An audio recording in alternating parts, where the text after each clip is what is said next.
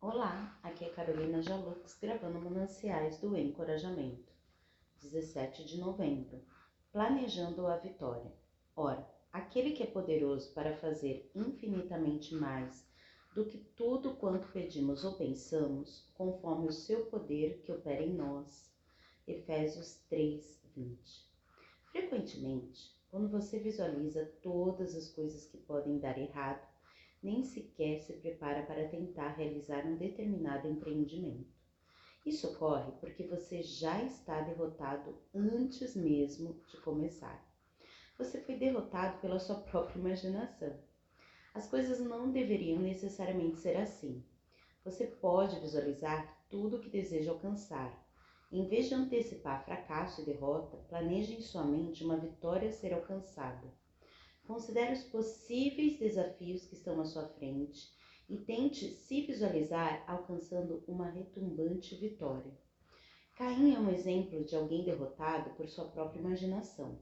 Depois de ter assassinado seu irmão Abel, ele disse: Serei fugitivo e errante pela terra, quem comigo se encontrar me matará. Ele havia sido confrontado pelo próprio Deus e poderia ter aproveitado a oportunidade para suplicar misericórdia e perdão. A sua vida poderia ter sido restaurada, mas ele foi derrotado pela sua imaginação de que para ele jamais haveria perdão. Lembre-se de que você não precisa de dinheiro, experiência, conhecimento ou permissão de qualquer pessoa para ser vitorioso. Você pode ser vitorioso porque existe alguém muito maior por detrás de sua limitada imaginação. Esse alguém é o próprio Deus, que o encoraja a sonhar grandes sonhos, a crer em nobres ideais e a sair da zona da ameaçadora mediocridade. Pense e se concentre naquilo que você deseja alcançar e se desfaça daquilo que você não deseja.